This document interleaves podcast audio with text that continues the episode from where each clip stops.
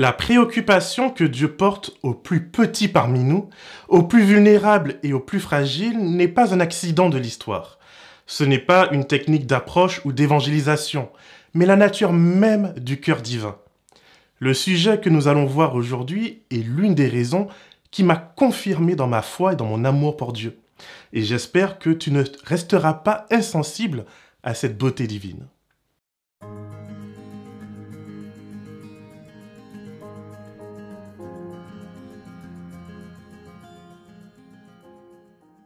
Bonjour et bienvenue pour un nouvel épisode de Croître en Christ.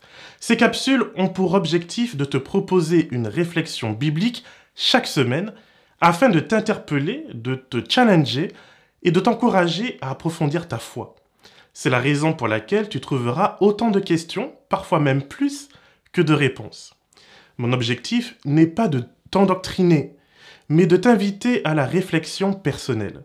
Cette réflexion ne doit pas aboutir à faire de toi un disciple de David, mais bien un disciple du Christ. Tu le sais comme moi, Internet et les réseaux sociaux ont beaucoup apporté à la Bible. Grâce à ces plateformes, le message biblique est accessible au plus grand nombre. Mais on y trouve également beaucoup de confusion. Croître en Christ, ce n'est pas absorber beaucoup d'informations pour jouer à l'intelligent devant ses amis. Croître en Christ, ce n'est pas jouer au spirituel en priant durant des heures. D'ailleurs, Jésus, notre Messie, nous encourage à éviter ce genre de pratique. Pour moi, croître en Christ, c'est accepter de devenir comme Jésus. C'est développer un caractère qui interpelle et qui révèle l'existence de Dieu. Ce n'est ni suivre des lois et des règles, ni croire en un Dieu qui me sauve par magie, mais suivre Jésus et croître dans ma connaissance du Christ, c'est faire l'expérience concrète de son amour jour après jour. Cette réalité, c'est ce que la Bible appelle la circoncision du cœur, c'est-à-dire le fait de placer notre volonté sous la conduite du Christ, d'accepter les leçons de vie qu'il souhaite me donner et apprendre à lui faire confiance, quoi qu'il arrive. Ce qui est merveilleux, c'est que ce concept n'a pas été inventé par Paul dans le Nouveau Testament, mais il est présent dès le départ. Voici ce que dit Moïse au peuple d'Israël dans le Deutéronome, chapitre 10 et le verset 16. Vous circoncirez donc votre cœur, et vous ne vous montrerez plus rétifs. Car le Seigneur, votre Dieu, est le Dieu des dieux, le Seigneur des seigneurs, le Dieu grand, vaillant et redoutable, qui ne fait pas de favoritisme et qui n'accepte pas de pot de vin, qui défend le droit de l'orphelin et de la veuve, qui aime l'immigré et lui donne du pain et un manteau. Vous aimerez l'immigré, car vous avez été des immigrés en Égypte. C'est le Seigneur, ton Dieu, que tu craindras, c'est lui que tu serviras, c'est à lui que tu t'attacheras, c'est par son nom que tu prêteras serment. Quel magnifique texte. Je le trouve vraiment percutant. Dieu, dès l'Ancien Testament, dès la première alliance, tu sais, celle qui est censée être pour les Juifs, celle qui est censée être abolie, celle qui est censée ne plus avoir aucune importance. Eh bien, ce Dieu-là, que certains vont même jusqu'à qualifier de mauvais Dieu, comme le faisaient les Cathares, par exemple. Eh bien oui, c'est bien ce Dieu-là qui nous invite dès le commencement à circoncire nos cœurs. Oh, franchement magnifique. C'est l'intégrité du cœur qui sauve. C'est par la foi, dira le livre aux Hébreux, que ceux qui ont vécu avant le don du Christ ont été sauvés par la foi en quelque chose qu'ils ne pouvaient pas encore nommer et voir, mais par la foi quand même qu'ils ont marché, qu'ils ont mis leur confiance en Dieu et qu'ils ont été dignes d'entrer dans le royaume de Dieu. Je ne sais pas si tu t'en rends compte, mais essaye un instant d'analyser l'énormité de la différence entre la compréhension et le vécu de la foi dans la période de l'Ancien Testament, avec tous ces sacrifices, tout ce sang, toutes ces règles, et puis le vécu de l'Église chrétienne, lorsque toutes ces choses prennent enfin sens. Jésus dira à ses disciples que certains de ces personnages auraient tout donné pour voir ce que eux, ils ont eu la grâce de voir. Et pourtant, grâce à leur foi, grâce à leur confiance, grâce à leur circoncision du cœur, celles et ceux qui sont restés fidèles à Dieu ont pu transmettre suffisamment de la foi que des Marie, des Joseph, des Zacharie et des Élisabeth ont pu accueillir la réalisation des promesses de Dieu. Alors que tout semblait perdu, que l'occupation romaine semblait si totale, que plus aucun espoir véritable n'existait de pouvoir un jour obtenir la libération. Dieu a utilisé ces personnes pour permettre au Christ de s'incarner sur la terre et d'avoir un Jean-Baptiste en avant-garde afin de préparer sa mission. De la même manière, nous aussi, aujourd'hui, nous sommes l'avant-garde du prochain retour de Jésus. Tu vois ce qui s'est passé dans le Nouveau Testament? Eh bien, tout cela fut rendu possible grâce à un vécu authentique. Ce vécu n'était pas parfait, parfait, mais authentique. Zacharie, malgré toutes ses connaissances théologiques, malgré toute sa pratique pieuse, malgré le fait que sa femme et lui étaient considérés à l'époque comme des justes, eh bien, il est resté muet devant l'ange, incapable de concevoir que le plan de Dieu pouvait le concerner. Marie a dû se cacher et échapper à la lapidation de peu. Joseph a dû accepter d'épouser une femme malgré le doute, malgré les regards de soupçon de ses voisins, malgré les commérages. Suivre Dieu, aimer Dieu, ce n'est pas une chose facile. On est loin des discours mielleux qui consistent à affirmer les gens dans leurs péchés et dans leur rébellion.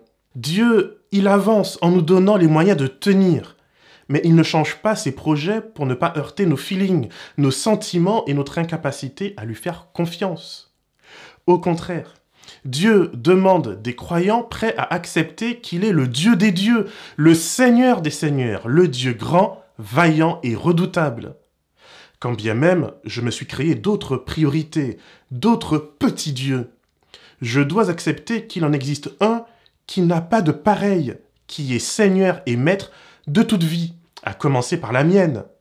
Reconnaître Dieu comme Seigneur, c'est le reconnaître comme étant ma loi il est aussi implacable que la loi de la gravité.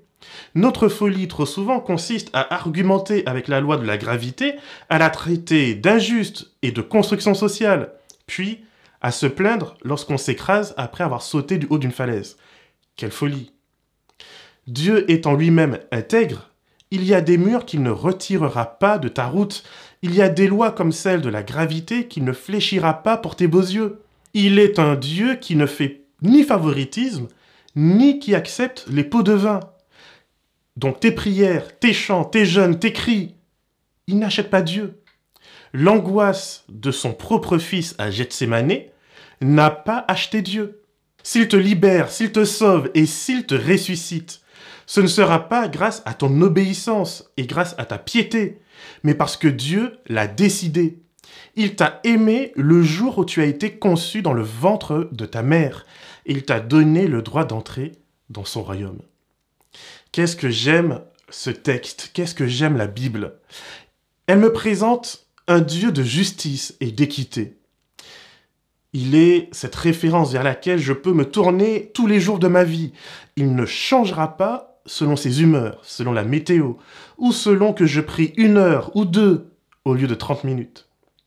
Mais prends garde, car Dieu, il aime tout le monde. Il aime même ceux et celles que toi tu n'aimes pas. Dieu aime celles et ceux à qui il donne une mission spécifique, c'est vrai, mais il aime également tous les autres. Ce qui constitue la bonté et la justice inchangeable et inaltérable de Dieu, c'est sa préoccupation pour les plus faibles, les plus démunis et les plus vulnérables. Ce n'est pas juste un passe-temps pour Dieu. S'occuper du sort des plus vulnérables, se soucier d'eux, c'est la marque d'un juge juste. C'est la responsabilité première d'un roi. C'est au cœur de l'ADN de tout pouvoir, y compris des pouvoirs humains. La littérature de sagesse égyptienne ou babylonienne parle de cette responsabilité de tout humain d'être juste. Les Égyptiens parlent même du jugement à venir de chaque personne, où la déesse Maat viendra peser le cœur des morts. Si votre cœur est plus léger qu'une plume sacrée, c'est que vous avez été bon durant votre vie, et vous pouvez donc entrer au paradis. Autrement, c'est que vous vous êtes mal comporté, et alors vous méritez l'enfer. La particularité des pouvoirs humains, c'est qu'on trouve toujours des excuses pour exclure son prochain du devoir divin de lui faire du bien. Je devrais te respecter et te traiter dignement, mais franchement, tu t'es regardé un peu? Tu as vu ce que tu manges Tu as vu comment tu t'habilles Tu as vu quel jour tu adores Dieu Tu as vu quelle musique tu écoutes Non, franchement, sois sérieux. Si je t'insulte et si je te manque de respect, mais c'est pour ton bien, c'est pour que tu te repentes, voyons. Hum. Dans ce livre du Deutéronome, les immigrés ne sont pas des Israélites. La plupart, ils sont issus des nations qui ont été jugées par Dieu, telles que les Égyptiens, les Hittites, les Jébusiens, les Cananéens, et plus tard même d'autres nations encore. Ces personnes ont fait le choix de suivre Yahvé, ou du moins de chercher sa protection. Ou alors, ces personnes traversent simplement le pays durant leur voyage, vu que la Palestine est un carrefour géographique. Durant ces séjours, qu'ils soient de longue ou de courte durée, ces étrangers ne doivent pas être exploités. Dieu pense à ces personnes qui doivent être protégées. Le commandement du sabbat pense aux étrangers. Les dîmes qui sont apportées au temple et qui sont mis à la disposition des villes pour nourrir la veuve, l'orphelin et le lévite doivent également servir à nourrir l'étranger. Et puisqu'en Israël, les gens vivent en famille et par tribu, et puisqu'il existe une obligation morale de se porter au secours de celui ou celle de sa famille qui est tombé dans la pauvreté, alors il ne devrait pas exister de veuves et d'orphelins qui sont dans la nécessité. Il s'agit du fameux Goël que l'on retrouve dans le livre de Ruth et qui est traduit par rédempteur. Un rédempteur dans la Bible, c'est le proche parent qui protège, nourrit et offre un toit à celui ou celle de sa famille qui en a besoin. C'est celui qui paye pour libérer son frère de l'esclavage, ou qui part en guerre, comme le fit Abraham, pour libérer son neveu, Lot, des griffes de la captivité. La veuve et l'orphelin sont donc soit des gens pour qui le Rédempteur n'a pas accompli son devoir, soit des étrangers qui n'ont pas de parents et de famille en mesure de les aider. Dieu est donc en train de dire, quand bien même ta famille ne t'aimerait pas, et ne remplirait pas son devoir envers toi, quand bien même tu serais seul, isolé, pauvre et nu, et que tes amis ne t'aimeraient pas. Moi, Dieu, je t'aime et je prends soin de toi. J'instruis mes enfants, j'instruis les croyants, j'ordonne à mon Église de prendre soin de toi. Cette vérité est si importante, mes amis, que Jésus en fera l'étalon de son jugement. Ceux et celles qui ont fait ces choses à l'un de ses plus petits c'est à moi qu'il l'aura fait. Ce n'est pas un enseignement nouveau que donne Jésus, mais le rappel de quelque chose qui existe déjà depuis toujours dans le cœur de Dieu. Dieu donne du pain. Il donne un manteau aux étrangers, à la veuve et à l'orphelin. Voici le souhait de Dieu pour les plus faibles. Et puisqu'il est roi, il demande à celles et ceux qui reconnaissent sa royauté, son autorité et sa seigneurie d'accomplir ces choses dans ce monde. Faire ces choses est une preuve que c'est bien le Seigneur, ton Dieu, que tu respectes. C'est lui que tu sers et c'est à lui que tu t'attaches. Cher ami, nous pouvons passer du temps à marmonner, nous pouvons passer du temps à chanter et croire que nous louons Dieu, que nous prions. Mais la vérité est que nous ne louons véritablement Dieu que lorsque nous accomplissons sa volonté. Nous ne nous alignons sur son cœur que quand nous cherchons à ce que sa volonté soit faite dans nos vies et sur la terre que nous foulons. Voici la véritable adoration. Voici le cœur du projet de Dieu pour chacun de nous. Et c'est parce que Dieu sait que nos cœurs sont tortueux et qu'il nous est trop facile d'être déconcentrés, qu'il nous a donné des lois, des conseils et la présence de son Saint-Esprit afin de nous maintenir éveillés sur l'essentiel l'étranger devant ta porte, la veuve, l'orphelin, le pauvre, le malade, celui ou celle qui est en prison. Ces personnes sont des enfants de Dieu que nous nous devons d'aimer, de protéger et de servir, quand bien même cet étranger, c'est la femme avec qui tu partages le même lit. Comme l'Égypte ou comme Jéricho, nous sommes peut-être appelés par Dieu à démolir les fausses croyances et les faux dieux mais jamais, jamais, jamais à tourner notre dos à nos prochains. Les Égyptiens qui ont cherché la protection de Dieu au sein du peuple d'Israël ont été acceptés. Rahab, la prostituée de Jéricho, a été accepté au sein du peuple de Dieu. Dieu juge le mal et Dieu juge les idoles, mais Dieu souhaite sauver les humains. Alors, je t'invite aujourd'hui à prier Dieu afin qu'il te donne le pouvoir d'aimer.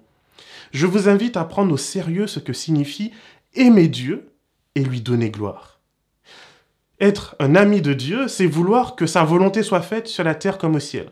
C'est prendre la défense de l'autre, même lorsqu'il ou elle ne croit pas la même chose que moi. Le tout en restant fidèle au caractère de notre Dieu. Que le Seigneur te garde et te bénisse, et qu'il fasse de toi une source de bénédiction pour l'éternité.